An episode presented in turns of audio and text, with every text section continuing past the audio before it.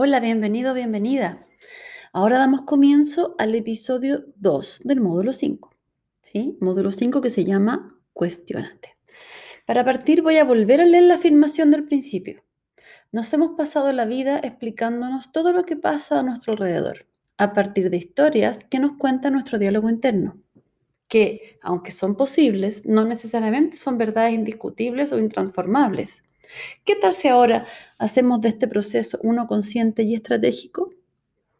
Entonces, en el episodio 1 les conté por qué yo hablo de historias, ¿sí? Y ahora en este episodio 2 les quiero explicar por qué yo hablo de nuestro diálogo interno y no hablo de mí misma, ¿sí? Y es justamente por eso, porque dentro de mi cabeza tengo dos personajes que son muy importantes, sin embargo yo estoy por sobre ellos, ¿sí? Y estos personajes son el que habla y el que escucha.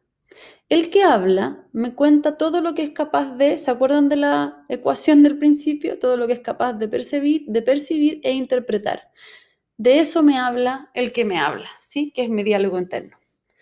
El que escucha tiene que estar atento para poder traducirme, o sea, para que yo pueda entender esto que él está hablando es como, es como que si, si el que escucha no estuviera, yo escucharía cetáceo en mi cabeza, bla, bla, bla, bla, bla.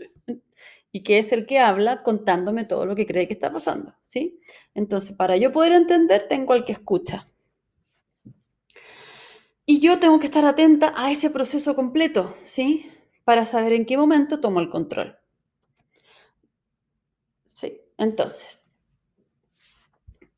Eh, por ejemplo, les voy a dar un ejemplo, a ver si se hace más fácil. Yo puedo estar viendo televisión y de repente mi vocecita dice, mmm, tengo hambre, voy al refri a buscar un helado. Y claro, me paro, voy a buscar el helado, vuelvo, me tomo la mitad del helado y de repente digo, ¿tenía ganas de tomar helado? Y ahí aparecí yo. La yo de verdad, que hasta antes simplemente estuvo durmiendo, le hizo caso a la vocecita, partió a buscar el helado lo trajo, se lo comió y nunca se cuestionó, ¿sí? ¿Tengo hambre? ¿Tengo ganas de comer? ¿Qué es lo que me está pasando en este minuto? ¿Tengo sed? Esa es otra posibilidad, ¿sí? Entonces, ocurrió un proceso en automático. El que habla dijo, tengo hambre, voy a ir a buscar helado. El que escucha, la verdad que estaba medio dormido porque yo no necesariamente escuché lo que estaba diciendo la vocecita, sino que finalmente me paré, traje el helado, me lo comí y en la mitad del helado digo, oye, en realidad yo no me debería estar comiendo este helado. ¿Sí? Entonces, ¿qué es importante de considerar? El que habla lleva demasiado tiempo gobernando, ¿sí? Y generalmente le creemos todo lo que nos cuenta. El que escucha no siempre está atento, ¿sí? Y lo que no escuchamos no lo podemos gestionar. Entonces, ¿qué es importante? Empezar a mirarnos y a sentirnos por sobre esta dinámica, ¿sí? Para poder reconocer cuando yo estoy al mando, ¿sí?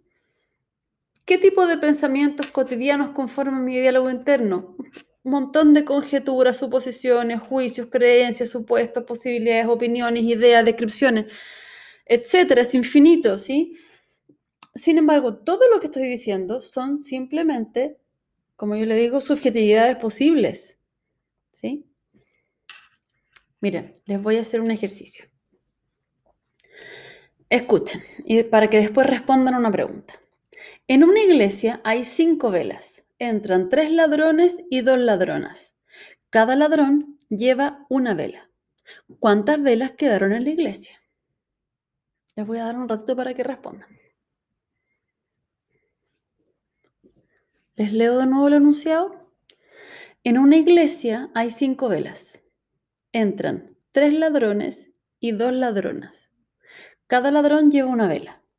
¿Cuántas velas quedaron en la iglesia?